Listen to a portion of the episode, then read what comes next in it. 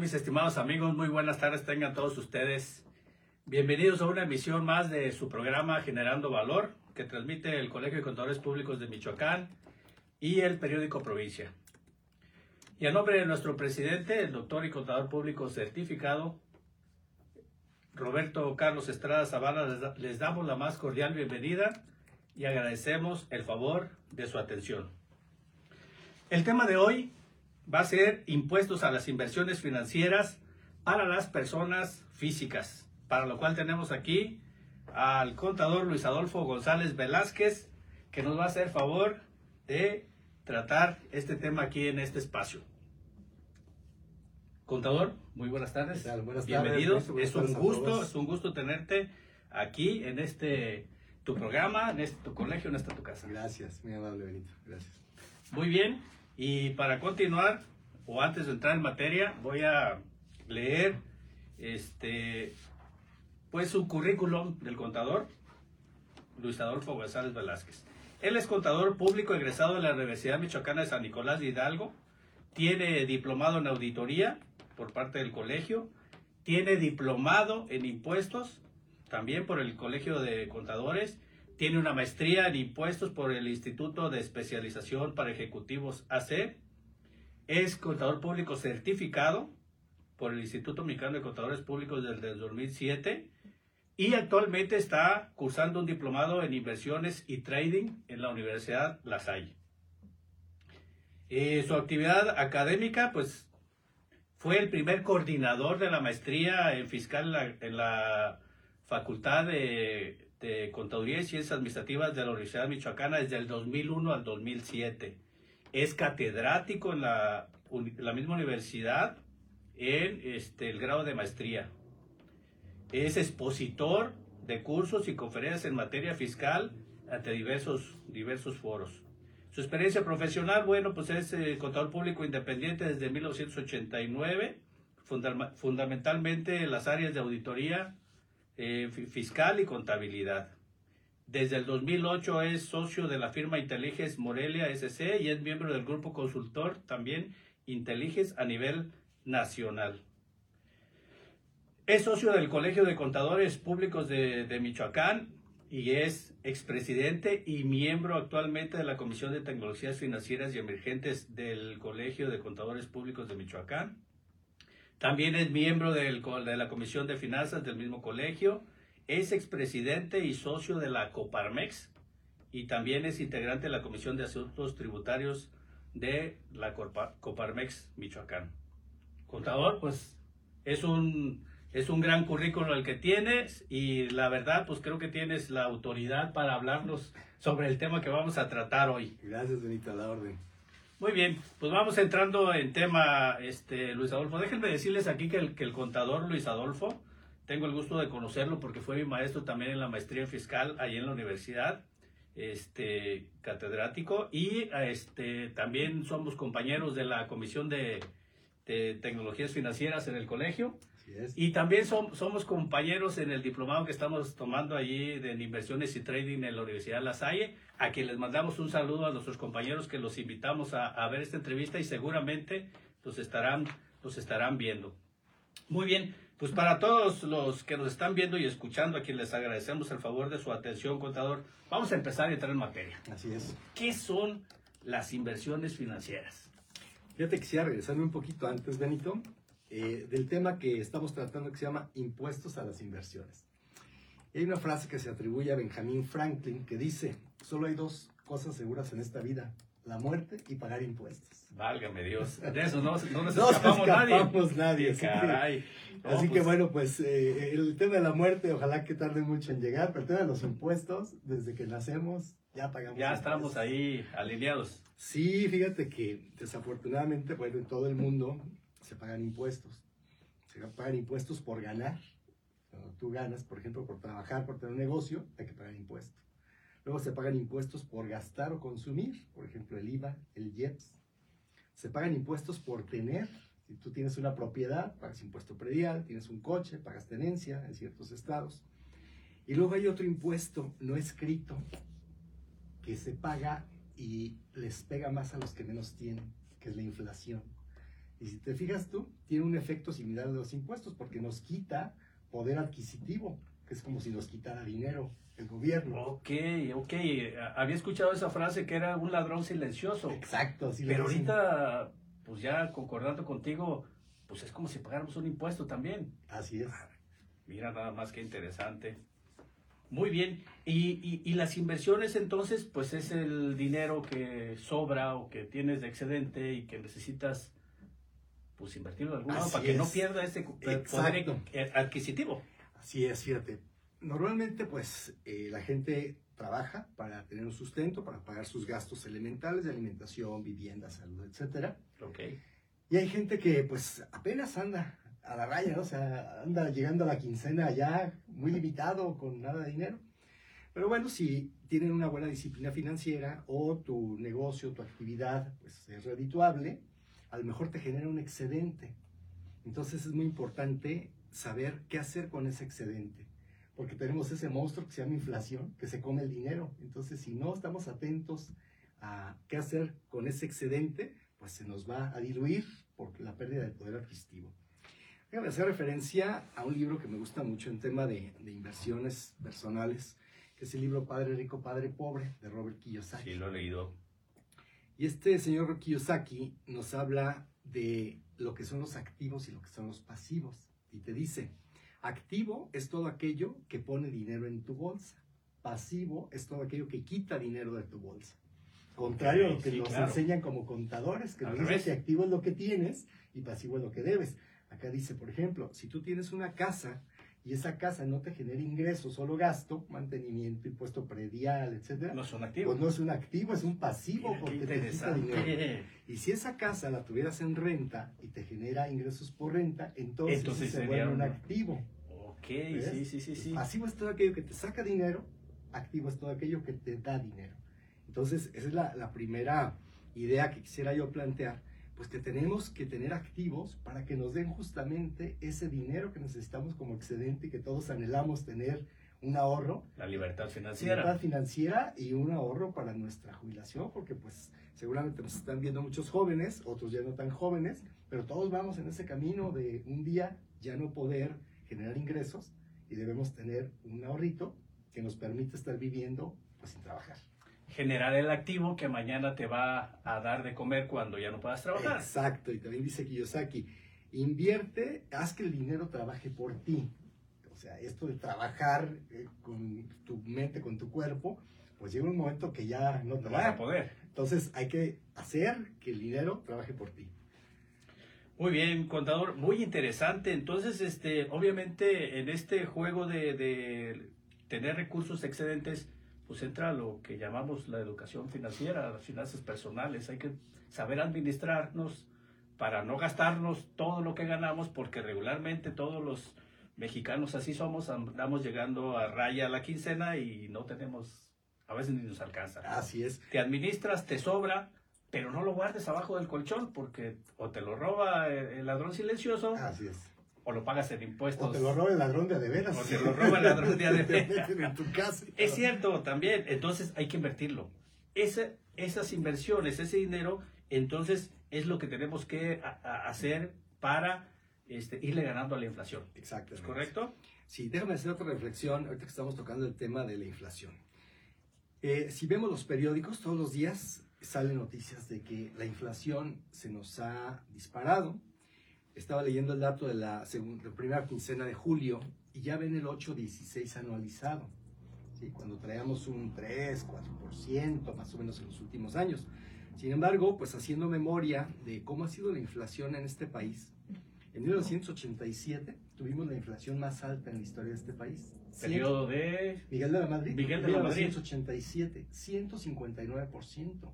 El 159% de inflación en un año. En un año. En un año. 1987. ¿Y entonces por qué estamos espantados ahorita con, el, yo digo, el 8%? Porque pues, ya nos habíamos desacostumbrado, Benito. Fíjate, en aquellos tiempos de inflación de tres dígitos, estabas pues muy chiquillo. no, no, ya, ya, ya trabajaba yo. entonces, en esos tiempos, eh, pues eh, salimos adelante con esa inflación y anhelábamos una inflación de dos dígitos. Ya con un 99% éramos seríamos felices. Luego fue evolucionando la economía del país, fue haciéndose más disciplina fiscal. Banco de México fue haciendo su papel, lo dejaron hacer su papel de controlar la economía y logró bajarla a dos dígitos. Y luego ya, en tiempos recientes, ya de Fox para acá, se logró de un dígito. Entonces, ya, como que... Ya, está, ya estábamos en la línea que en, debíamos en estar. la línea, y creo que seguimos estando. ¿eh? Hay que reconocer que Banco de México, independientemente del color del gobierno que nos gobierna a nivel federal, lo han dejado hacer su función con gente profesional. Ha hecho bien su trabajo. Ha hecho bien su trabajo. Esta inflación es un fenómeno mundial. Los Estados Unidos tienen un 9% de inflación, que para los gringos es sí, sí, algo excepcional, porque ellos tenían Ellos un- estaban menos acostumbrados menos acostumbrados, 1 2%, Correcto. Entonces, que se les vaya al 9 y más que nosotros. Una locura. pues, es una locura. Entonces, es un, es un fenómeno mundial del que hay que protegernos. Entonces, quise hacer este análisis como para dimensionar también de que no es pues para tanto. O sea, hemos salido de peores. Sí, estamos espantados, Estamos pero espantados, no debe pero- ser para tanto, ¿no? Así es, así es. Y más que es parejo, pues no es propiamente de México, Así sino es. un fenómeno, como bien lo explicas, contador, a, a- a nivel mundial. Así es. Muy bien, pues ya este, con estos eh, pequeños análisis que nos has hecho favor de, de- de- de decirnos, vamos a pensar que ya tengamos los recursos suficientes, que ya tengamos un colchoncito porque nos administramos financieramente y nos sobra ahí un dinerito para invertir. ¿En dónde se pueden invertir esos recursos? Híjole, afortunadamente, Benito, tenemos tanta variedad de opciones en la actualidad para invertir ese excedente. Desde el tradicional, que es ir a llevarlo al banco y decir que aquí lo, lo, este, deposito en un certificado de depósito, que nos da un interés muy bajito, o dejarlo en tu cuenta de ahorro, que es lo peor que puedes hacer en tu chequera o en tu cuenta de Es como ahorro. tenerlo en el banco. Como Digo, en el, como tenerlo en el colchón. Casi en el colchón, porque no te da No, nada no de interés nada. y se lo come la, la inflación. Entonces tenemos esa opción. Eh, y ahora tenemos otras cosas más sofisticadas. Bueno, tenemos las cajas de ahorro, por ejemplo. Mm, También venía- son opción. Venía aquí eh, al colegio y veía un espectacular que decía eh, una caja muy conocida aquí en Morelia que ofrecía hasta 500 mil pesos para comprar una casa, ¿no? Entonces, una caja de ahorro y préstamo. Esa es otra forma de ahorrar. Luego tenemos las SOFIPOS, Sociedades Financieras Populares. Tenemos las SOFOMES. eh, y, y tenemos también, por ejemplo, los CETES. Entonces, ese es como el, el nivel básico de inversión sin mayor conocimiento, sin mayor cultura. Te interrumpo un tantito Sí, ahí. El nivel básico lo entendí hasta antes de CETES. Después de CETES, ya se me hace como que son las inversiones de los ricos, ¿no? O ya no es inversiones esas de los ricos. Fíjate que ese, ese paradigma de que invertir, por ejemplo, en la bolsa, que es el, el otro nivel donde vamos a, a comentar, antes se pensaba que solamente gente o con muchos millones o con mucho conocimiento financiero podía invertir. Y bueno, así era, porque ir a, a invertir en la bolsa, pues te pedían un millón para arriba, no cualquiera. Ya no se podía. No cualquiera. Sí, tenía era para millón, ricos. Así era para ricos, ¿no? Actualmente ya se ha popularizado este esquema, democratizado, también podría pensar yo, porque todo el mundo tenemos acceso. Ha habido apertura. Ha habido apertura, entonces en un celular tú puedes tener acceso a una banca electrónica, a una casa de bolsa y tienes opciones de inversión. Entonces, bueno, estas vamos a decir que eran las tradicionales. Las que tradicionales. te acabo de decir, la caja de ahorro, ir al banco. Eh, pero bueno, ahora eh, inclusive el propio gobierno tiene un programa que se llama CETES Directo, que es invertir en deuda del gobierno, es decir, los ciudadanos le prestamos al gobierno y nos pagan una tasa de interés que pretende superar un poquito la inflación. No gran cosa, pero por lo menos nos defendemos a mantener el poder adquisitivo. Y déjame hacerte otra reflexión sobre la inflación. Es que da para tanto el tema. Sí, claro, es un tema importantísimo y más en estos tiempos. Ya dijimos, inflación récord en México, 159%. Infla- inflación actual, 8,16, cifra del gobierno. Ah, Pero una cosa es la inflación que te dice el gobierno y otra cosa es tu inflación personal. A lo mejor tú en tu economía, pues tienes que pagar colegiatura, tienes que pagar eh, alimentación, tienes que pagar eh, gastos médicos, etcétera. Y pues depende cuánto te suban esos servicios y cosas que compras en el año, esa es tu inflación. Y La inflación mejor- de a de veras. De a de veras para ti. sí. Puede ser diferente para mí y para otras personas. Ah, ok, ¿no? ok, Ese ok. 816 es una mera referencia. Es un número. Pregúntales a las señoras que van al súper y al mercado todos los días y que te digan cuánto les sube las jitomates, los chiles, las papas, las cebollas, las tortillas Y verás cómo no es un 816, ¿no? Yo creo que es más, porque ya me han estado reclamando ese. Así es. En la casa tú Sí, resientes ahí sí, yo siento que es más la inflación entonces que ese número. Así es. Entonces, si CETES hablamos que te da un 8 o 9%, pues entonces ya no te cubre ni siquiera tu La inflación. inflación personal. Pero bueno, es una protección. Te ayuda. Como quiera que sea, te ayuda. Te ayuda tantito, no sería tanto lo ideal, pero te ayuda. Así es. Muy bien, este, ok, fíjate que, que toda la gente que en un momento dado no estamos a- acostumbrados a estos términos o a la educación financiera y de repente tenemos un dinerito que, que obtuvimos ahí extra por a- algún asunto, nos da miedo invertir porque pues no sabemos si a dónde vamos a llevar esas inversiones. eh, vamos a, dejar de lado las tradicionales, que es, ya sabemos que lo llevas al banco y ahí como quiera lo estás seguro. Sí. Pero si lo vas a invertir para generar este intereses o, o ganar un rendimiento, nos da miedo porque no sabemos si esos recursos están seguros o no están seguros. Sí. Que tú sabes que ha habido también casos en que hay gente que lleva su dinero a diferentes lados donde les eh, prometen muchos rendimientos y de la noche a la mañana se quedan sin nada. Sí. Es- esos este, eh, eh, lugares donde están diciendo que se puede ahorrar, ¿están seguros ahí es los ahorros de- de- de- de los inversores? Quiero referirme a un principio de las inversiones que dice a mayor utilidad, a, ma- a mayor riesgo, mayor utilidad. A menor riesgo, menor utilidad. Es como una regla ya General. general, universal. ¿Quieres ganar mucho? Tienes que estar dispuesto a asumir mayor riesgo. Ok. No eres eh, este, tan aventurado, tan arriesgado y prefieres más seguridad, entonces tu, tu ganancia será menor. ok. Entonces ahí depende de tu aversión al riesgo. Y también depende un poquito de la edad, fíjate. Los jóvenes, por la edad que tienen todavía, el futuro que tienen por delante, pues tienen más tiempo de reponerse si pierden. Por lo tanto, ellos pueden asumir mayor riesgo porque eh, la edad les va a dar para caerse y levantarse. Ah, ok. Ya nosotros somos mayores, pues ya tendríamos que irnos con más cautela porque no tenemos tanta oportunidad de recuperarnos. Entonces, tendríamos que ser más conservadores y asumir menos riesgo Ok. irnos a instrumentos más moderados, por ejemplo, un CETES, que CETES está garantizado por el gobierno federal. Tendría que quebrar el gobierno federal para que te dejaran de pagar, cosa que es poco probable, ojalá que nunca suceda. Hay que tocar madera en algún Así- lado para que es. nunca... Entonces, vamos desde este nivel básico, ¿no? Invertir en un banco o en un eh, instrumento como CETES es la forma más segura, de menor riesgo para invertir. ¿sí? Y si nos vamos a, a- a dentro de lo básico, al que te da mejor rendimiento, yo recomiendo CETES directo. Porque además sabes que es un instrumento de gobierno que no te cobra comisiones. Cuando tú vas al banco e inviertes, pues ellos se quedan con un pedacito de lo que te dan a ganar porque es su comisión. Ah, ok. En cambio, CETES, como es del gobierno, ellos asumen Es el costo administrativo y entonces ya no Te pagas. brincas la comisión, te, brinca queda a ti de te utilidad, de ganancia. utilidad, Exactamente. Excelente, pues qué buenas recomendaciones estás, nos estás dando, contador. Entonces estos, estos este, instrumentos de inversión están seguros porque los regula alguna ley Así es. o algún organismo. Sí, así es. La Comisión Nacional Bancaria de Valores regulan a las instituciones financieras.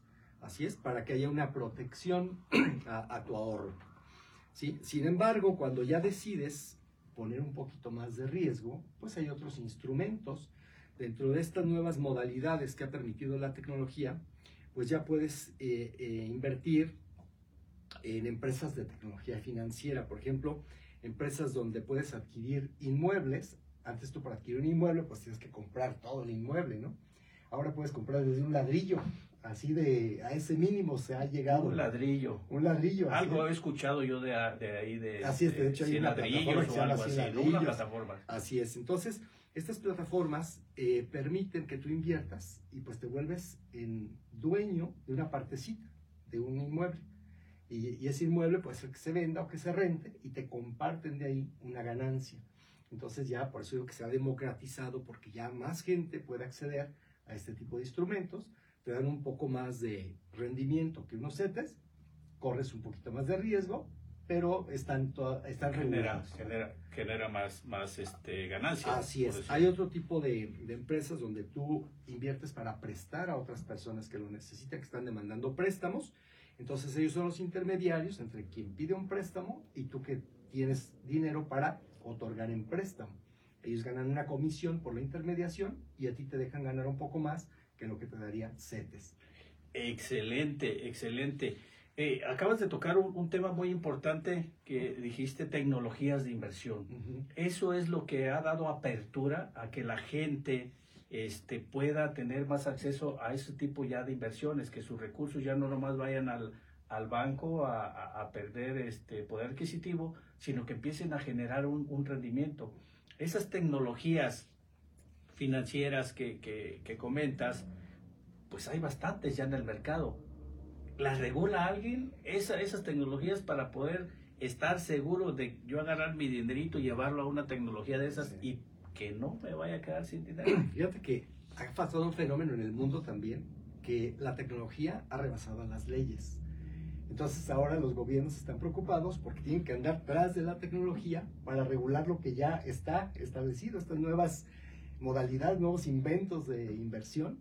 Eh, y en 2018 se creó la ley de tecnologías financieras. La ley FinTech. La ley FinTech, exactamente. Y que esta regula tres eh, elementos básicamente, que son los pagos electrónicos, el financiamiento colectivo y los activos virtuales. Son los tres grandes rubros que regula esta ley FinTech justo con el propósito de proteger a aquellos que van a utilizarlas o a, a, tratar de invertir en este tipo de plataformas o de tecnologías.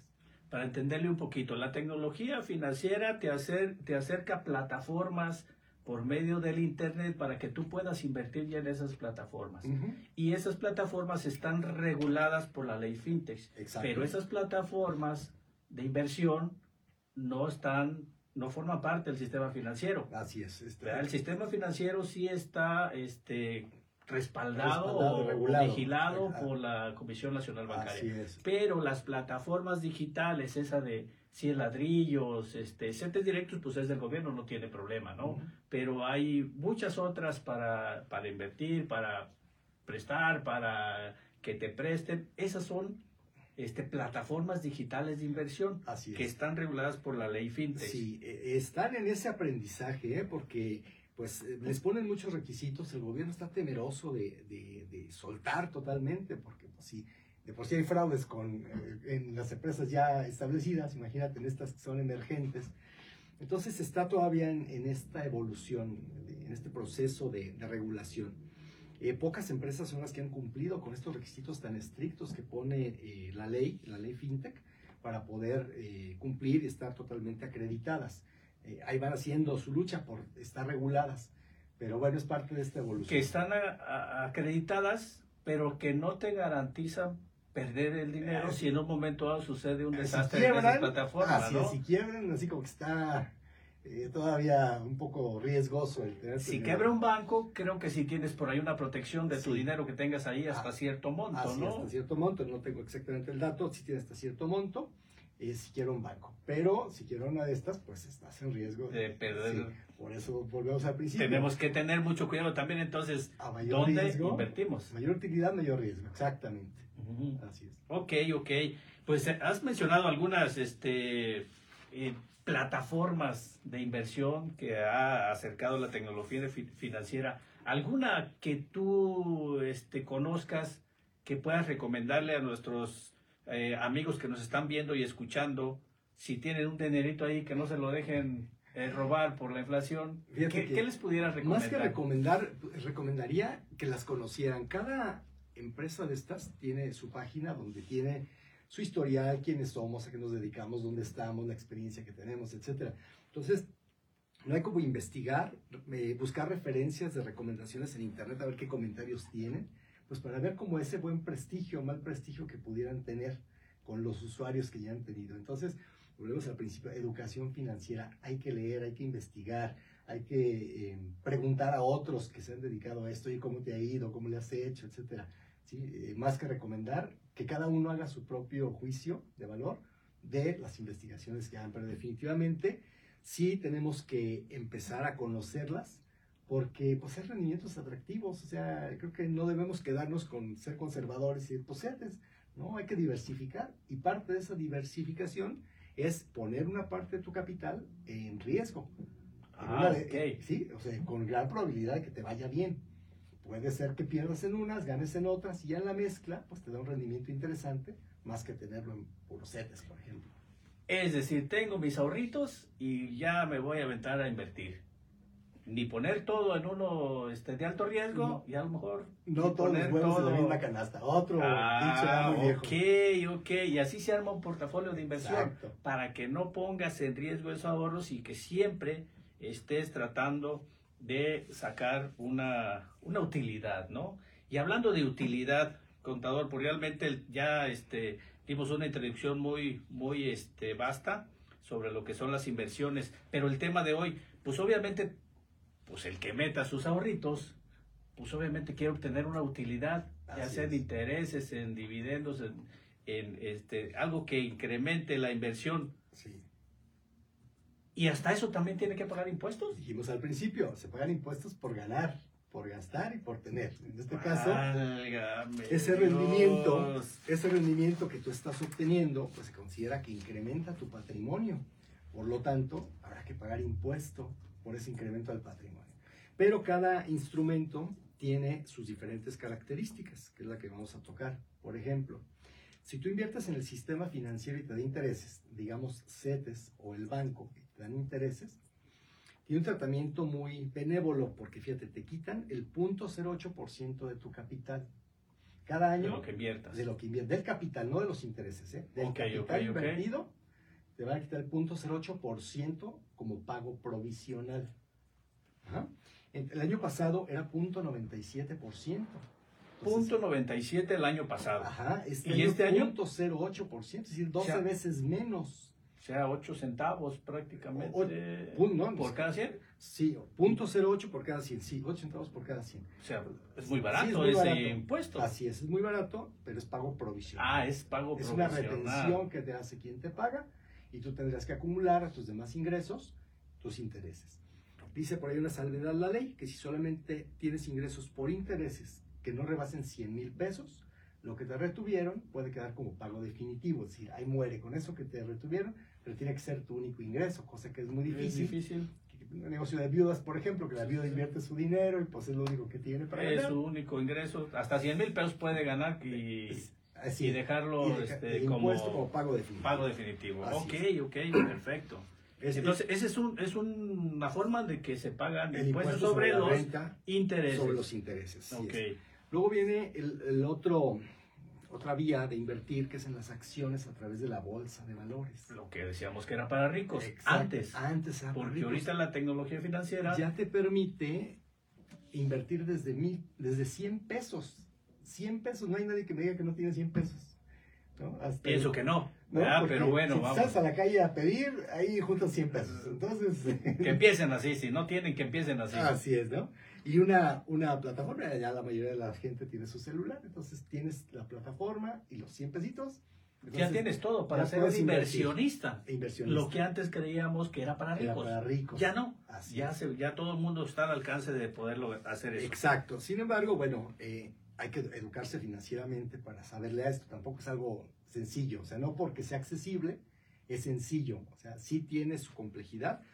hay que estudiar, hay que eh, probar y equivocarse y volver a intentar. En fin, eh, hay que, es un proceso de aprendizaje. Por eso tú y yo estamos tomando un diplomado, Un diplomado. en inversiones.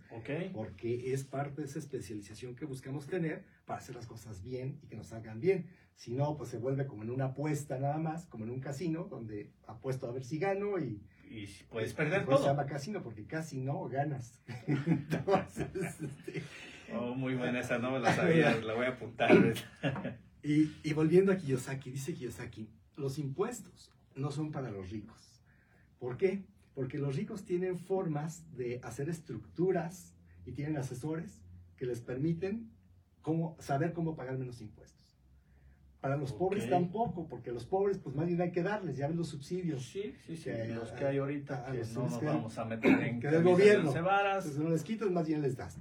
Entonces, ¿para quién quedan los impuestos? Para la clase media. ¿Y y cómo te voy a demostrar que en México se cumple ese principio que señala Kiyosaki? Fíjate, cuando tú ganas por vender acciones en la bolsa de valores, pagas un 10% sobre la ganancia. Es decir, sobre el neto de la ganancia menos pérdida. Tú tienes inversiones en cinco eh, empresas a través de la bolsa. Ok. En tres ganaste, en dos perdiste. Bueno, el neto de esas ganancias menos pérdidas, eso le aplicas el 10% y ya pago Ese es el impuesto. para ese tipo de ingreso.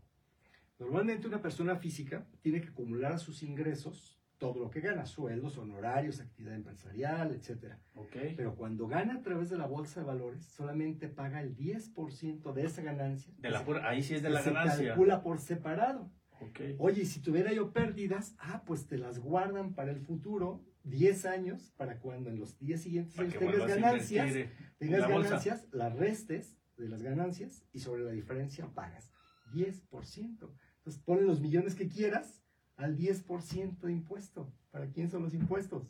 Para las Para la clases. clase media, no para los clase ricos. media, claro, así ¿No? es. Entonces, ese es eh, el impuesto a la ganancia en venta de acciones. Vamos a poner, a ejem- ejemplificar tantito. Yo tengo mi sobrantito de dinero y me meto a una plataforma digital donde se puedan comprar y vender acciones. Ujú. Compro acciones, ahí me puse mi dinero. Si tengo, metí mil pesos y si mañana pasado gané otros mil, pago 100 pesitos. Así es, para siempre esto sobre los mil que Sobre ganaste. los mil. Exacto. Mira, interesante, ok. Sí, y otro principio de la bolsa. En la bolsa y en las inversiones en general especulativas, no se gana ni se pierde hasta que te retiras. Tú inviertes hoy 100 pesos Ok. y mañana esa acción vale 110. Bueno, pues no has ganado 10 porque no la has vendido.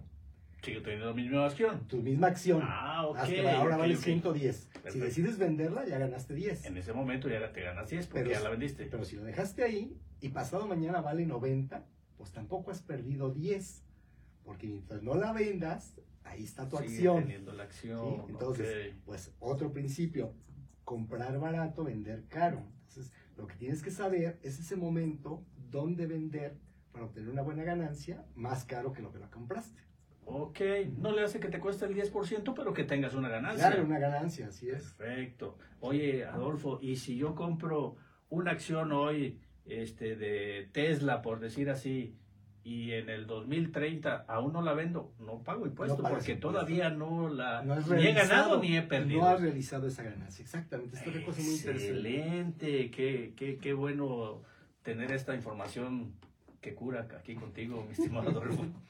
y para nuestros amigos también que nos están viendo y escuchando.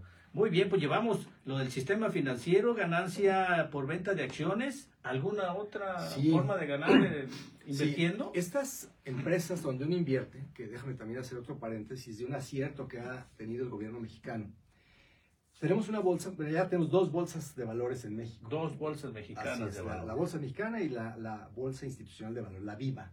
Ok. Sin embargo, eh, no solamente podemos invertir en empresas mexicanas, tenemos el Sistema Internacional de Cotizaciones que te permite, a través de Casa de Bolsa Mexicana, invertir en empresas del extranjero. O sea, inviertes aquí, en México, pero Compras acciones, acciones del de Estados. Unidos, de España, de cualquier Ah. otro país. Principalmente Estados Unidos, porque es el mercado más potente del mundo, el más poderoso del mundo. Entonces buscamos acciones pues, de Apple, de Tesla, de Microsoft. Las más famositas. Las más famositas, porque por ser empresas grandes, pues tienen eh, mayor potencial económico. Y no necesariamente son las más ganadoras siempre, ¿eh? pero por lo menos tienes una capacidad económica ahí establecida que te da una confianza de que esa empresa pues va a ir eh, en ascenso, ¿no? Entonces te permite invertir y estas empresas te pueden dar dividendos, es decir, te comparten de sus utilidades a sus accionistas. como ser socio de una empresa aquí en Eh, México eh, y que recibes dividendos de esa Ah, empresa. Recuerda que esto es a través de bolsa de valores. Ok, Entonces, esa empresa donde tú invertiste, supongamos Apple, decide que va a repartir dividendos. Y pues te toca a ti, pues una partecita por la acción que tienes en Apple, ¿no? lo que tengas ahí. Exacto, bueno, pues ese dividendo eh, te va a generar también un impuesto. Y aquí la Casa de Bolsa Mexicana tiene la obligación de hacer la separación eh, si es empresa mexicana o es empresa extranjera. Y para las empresas mexicanas, ya hay un término muy técnico que se llama cuenta de utilidad fiscal neta, CUFIN. La famosa. CUFIN. CUFIN, ¿qué quiere decir esto CUFIN en términos muy simples? Son las utilidades que ya pagaron impuesto. La, la empresa tuvo 100 pesos de ganancia, pagó el 30% de impuesto sobre la renta y le quedan 70 pesos de utilidad neta. Ya pagados Entonces, de impuestos. Así, esos 70 es la utilidad que te va a repartir. Entonces tendremos que ver si ese dividendo proviene de CUFIN o no, es decir, si esa utilidad pagó impuestos o no. ¿sí? Eh, entonces la casa de bolsa se encarga de identificar si viene de CUFIN o no. Tiene un tratamiento si viene de, de CUFIN eh, no te cobra impuestos sobre la renta, sobre la utilidad, solamente te cobra un 10% adicional por ser un dividendo. Ok. Si no proviene de CUFIN, te tiene que hacer un esquema complejo de piramidación. Te multiplica la utilidad por 1.4286, eso lo multiplica por el 30% y ese es tu impuesto sobre la renta, el, el primer impuesto. Luego viene el segundo impuesto, que es el 10% El sobre 10%. dividendos y ya te da tu, tu impuesto total.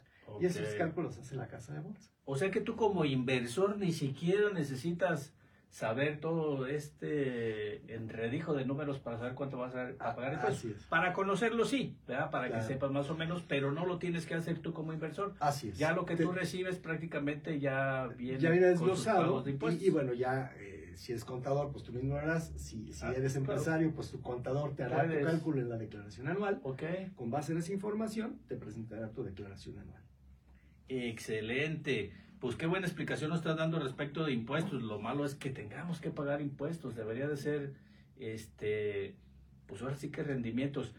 Vamos a suponer que ese dinerito que yo tengo ya de excedente, ya pago impuestos. Sí.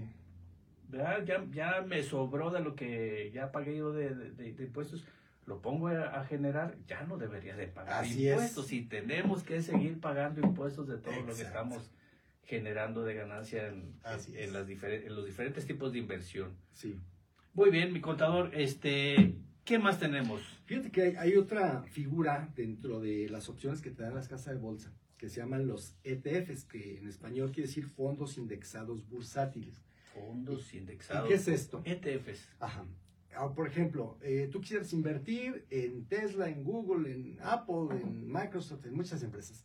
Pero a lo mejor la acción es cara para tu presupuesto que tienes para invertir y no te alcanza. Bueno, pues eh, se han formado unas canastas de, de fondos que incluyen diferentes acciones de diferentes empresas. Entonces, al comprar tú un ETF, ya estás invirtiendo en todas las empresas que ¿En forman ese conjunto de, en el ETF. Y puede ser un precio más accesible, por ejemplo, que invertir en una acción. Entonces, disminuyes tu riesgo porque diversificas en varias empresas. Puede lo- haber y ganas ganancias, pérdidas y al final puede ser una utilidad Así o una es. pérdida. Así es, y a un costo más accesible. ¿Ves? Entonces también... Y esas también pagan impuestos y Sí, ganas. como igual que las acciones. O sea, la acción Sí. es de, un- de una empresa individual, ¿no? Pero el ETF te incluye de, de varias acciones que replican Ah, un índice. ok, ok. Sí, replican un índice, por ejemplo, Standard Poor's 500, que eh, representa las 500 empresas más importantes de Estados Unidos. Tú puedes invertir en un índice que replique, eh, este, un ETF que replique ese índice, y cuando lo vendas, eh, pagas igual que las acciones. O sea, se compran igual que las acciones. Pagar igual que las acciones, igual que las 10%. 10%. Eso es lo que te, te costaría ganar en la utilidad que obtengas por un los ETF, ETFs. exactamente, un 10% sobre la ganancia neta. Excelente, muy bien. Interesantísimo todo lo que estamos platicando, contador, amigos, estimados que nos están este, viendo y escuchando. Este viene un tema ahí no menos importante, pero que este, seguramente eh, nuestros compa- amigos, compañeros que nos ven y escuchan quisieran saber el famoso tema de las criptomonedas. Sí, esto ¿Cómo está ese asunto, Híjole, contador? pues, a la ver. verdad, muy interesante. Te voy a decir porque está muy interesante. Fíjate que estas criptomonedas se crearon como un medio de pago, como si fuera una moneda alterna. Ese fue eh, el origen. Sin embargo, se usado también para especular. Y, y digo especular como un grado más de invertir, ya es meterle más emoción a- al riesgo, meterle más riesgo. De por sí es un riesgo eh, eh, las criptomonedas, Así ¿no? es. Porque esas no están respaldadas hasta donde sé por nadie nomás que por la pura confianza que hay entre tú y yo de Exacto. que cuánto vale esa Exacto, no hay un intermediario como lo es un banco central que las regule. Entonces, eh, pues han dado rendimientos impresionantes, espectaculares, ¿no? Y, y depende del momento que entres o salgas, también han dado pérdidas espectaculares para quien ha tocado. Acaba de suceder Acaba de ahorita con el mercado Así es. bajista que Entonces existe. se vuelven muy atractivas, sobre todo para los jóvenes que les gusta, pues, por esa este, juventud que tienen, ese impulso que tienen, les gusta el Los riesgo. famosos millennials Los que le saben mucho a la tecnología. Así es. Entonces, bueno, pues, pues las ganancias que, te, que obtengas a través de criptomonedas especulando con ellas, pues también van a pagar impuestos. Nada más que aquí, en ese avance de la tecnología y que te decía yo que la tecnología supera la ley, pues el gobierno mexicano se quedó atrás. Y eh, no ha habido una reforma a la ley de impuestos sobre la renta, ni a la ley del IVA, ni al código fiscal que las regule expresamente. Entonces tienes que andar interpretando de lo que hay. Tenemos una procuraduría que se llama Procuraduría de Defensa del Contribuyente, la famosa PRODECON, que emitió un documento pues dando su opinión de qué tratamiento le deberíamos dar fiscalmente a las criptomonedas. Y dice pues que, no son una moneda como tal, o sea, no son eh, una moneda, este, por lo tanto siguen siendo eh, un medio de pago. Pero sin embargo, cuando tú compres y vendas este tipo de activos, se les dará el tratamiento de enajenación de bienes, como si tú vendieras un bien mueble como es tu coche, si vendieras una computadora, pues tienes una criptomoneda, también es un bien mueble y deberán seguir el mismo tratamiento. Que no es un bien mueble. Pues de alguna manera jurídicamente sí, sí es un bien mueble porque pues es intangible, pero de alguna manera este, ese es el tratamiento que nos sugiere la Prodecon. Es el que nos sugiere porque no hay una regulación eh, concreta, todavía. Concreta todavía. Dice la Prodecon, mira, cuando vendas eh, criptomonedas vas a hacer el siguiente procedimiento. El ingreso, es decir, lo que te den por la venta, le vas a restar su costo actualizado, identifica cuánto te costó cuando la compraste le agregas la inflación y eso se lo restas al ingreso. Eso te da la ganancia. Esa ganancia se divide en dos. La divides entre el número de años que tuviste ese activo y te va a dar una parte de ganancia acumulable y otra parte de ganancia no acumulable. Y, calculas el impuesto de acuerdo al procedimiento que te marca la ley. Como ves, es un procedimiento complejo, requiere mucho control porque, pues si tú vendes tu coche, pues es un coche, sabes cuándo lo compraste, cuándo lo vendiste. Claro. imagínate que compras criptomonedas cada semana a diferentes precios. Entonces, identifica los momentos en que compraste y luego cuando las vendiste. ¿Y qué tal si no vendiste todas las que compraste, sino solamente una parte? O los primeros, o los segundos, o los del último. Los del último. Entonces, no está precisado esa mecánica que le tienes que dar. Simplemente ahí está el procedimiento. Pero sí debes llevar un control muy exacto de compra, venta, costo de adquisición, actualización por inflación. es complejo. en la realidad, el tema de los impuestos, ¿eh? yo creo que poca gente, poca gente sigue ese procedimiento. La mayoría de la gente no está pagando impuestos por las operaciones de criptomonedas. Pues con esas complicaciones, pues, menos. menos, si lo facilito, nos da miedo, lo que ya las mismas este, casas de bolsa te, te hacen el cálculo, te dicen cuánto, Sí, porque aquí la, las, casas de cambio de criptomonedas, aquí tenemos una que se llama Bitso, le llaman exchanges o casas de cambio, ¿sí? Pues ellos no te hacen la cuenta como te la hace la casa de bolsa. Este, ahí no. Ahí tú ganas o pierdes, te dan tu estado de cuenta, pero no tan detalladito así como tu historia. Tú tienes que hacer cálculos manuales o en Excel para poder identificar. Entonces, todo lo que hemos platicado hasta ahorita en temas de impuestos a las inversiones financieras, las criptomonedas son los que están ahorita todavía eh, en el limbo. En un limbo jurídico porque no hay una regulación expresa. Ya tenemos una recomendación de qué tratamiento darle, pero no es la recomendación oficial, por ejemplo, del SAT. Y, y, no es eh, la ley. No es la ley tampoco. Es, eh, yo te digo más o menos. Más o menos. Yo lo puedo interpretar diferente, ¿no? Hay quien dice, por ejemplo, que podrían tributar a alguien que obtenga ingresos o ganancias por criptomonedas en este nuevo régimen simplificado de confianza, en el reciclo, como una actividad empresarial, estoy comprando y vendiendo, ya me dijiste que es un bien mueble, pues, ah, pues yo compro y vendo bienes muebles que se llaman criptomonedas, por lo tanto soy comerciante, por lo tanto puedo tributar el reciclo. Claro. Entonces, hay quien le da esa interpretación. Pérdida de ganancia y... No, sobre el ingreso, bonito, porque acuérdate que ahí no hay este costo. Es sobre el ingreso nada ah, más. Ah, sobre el ingreso. Del 1 al 2.5%. Ah, ok, tiene razón, sí, sí, sí, sí, cierto, por el tema del reciclo. ¿Ves? Ahí sí. la desinterpretación. Ah, claro, y esa sería una muy buena interpretación, para que no te hagas tantas bolas en esos cálculos de este tipo, Albert. Este, sin duda, eh, estas pláticas pues dan para, para mucho más y muy interesante todo lo, lo, que respecta a, temas de, de, impuestos a las inversiones financieras. ¿Qué le recomiendas tú a, a la gente que nos está viendo y escuchando? Si tienen un dinerito por ahí excedente, que no lo dejen en el colchón, que no lo dejen en una cuenta de ahorro, en una cuenta de, de, banco, porque se lo, se los lleva el ladrón silencioso, pago de impuesto este, que nadie vemos. ¿qué le recomendarías tú a, hacer a, a, nuestros amigos? Sí, fíjate que serán varias cosas. Primeramente, seguir ese consejo de Robert Kiyosaki que dice, haz que el dinero trabaje por ti. O sea, no trabajes por dinero, haz que el dinero trabaje por ti. Fíjate qué bonita frase, ¿no? Fíjate, sí, sí, sí. En lugar de meterle esfuerzo y desgaste, no, no, deja que el dinero trabaje por ti. Entonces, ya que logremos que trabaje por nosotros y que nos genere rendimientos, pues hay que invertir para cubrirnos de la inflación. Que por lo menos te dé ese 8% de la inflación eh, gubernamental oficial. Para que no pierdas. Para que no pierdas poder, poder adquisitivo. Exactamente.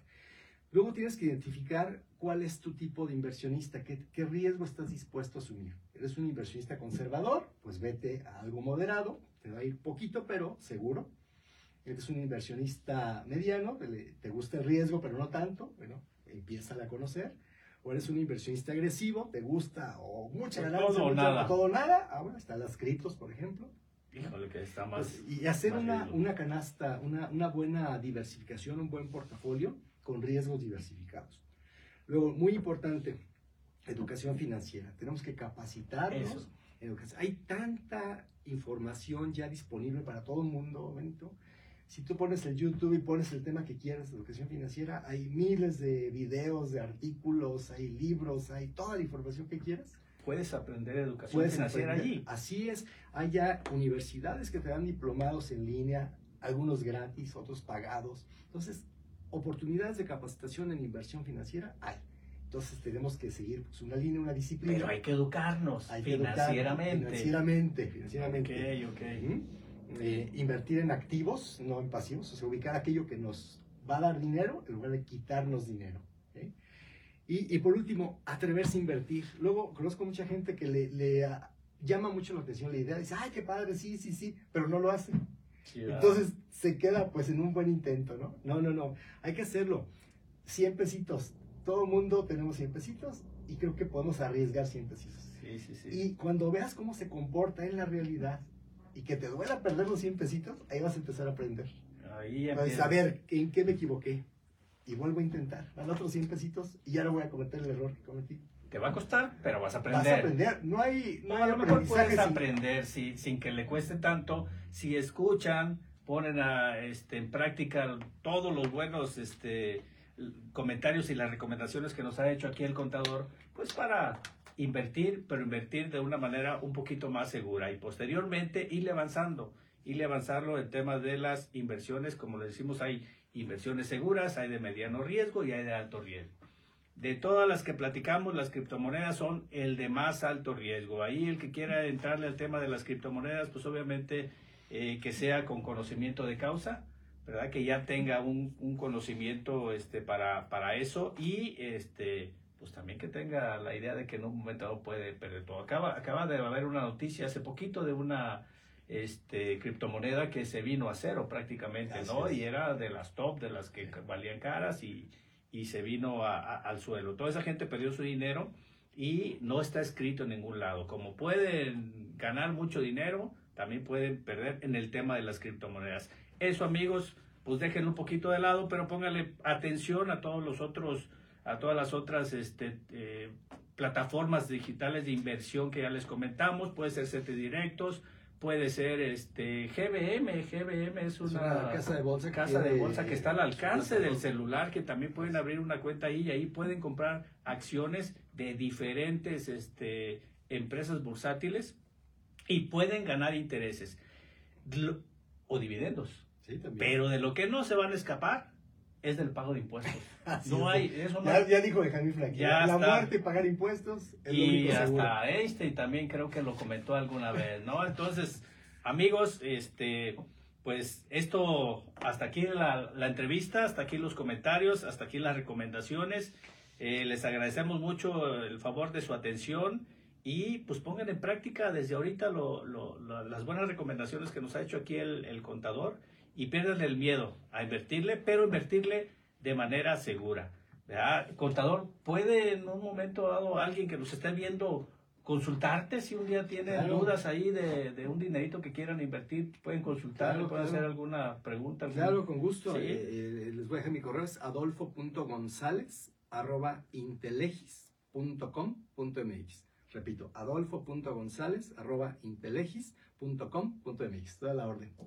Muy bien, pues contador, no nos queda más que agradecerte a nombre del Colegio de Contadores Públicos de, de Michoacán el, el, tiempo que nos regalaste y sobre todo la, la buena información, información que cura. Muchísimas gracias, amigos, hasta la próxima.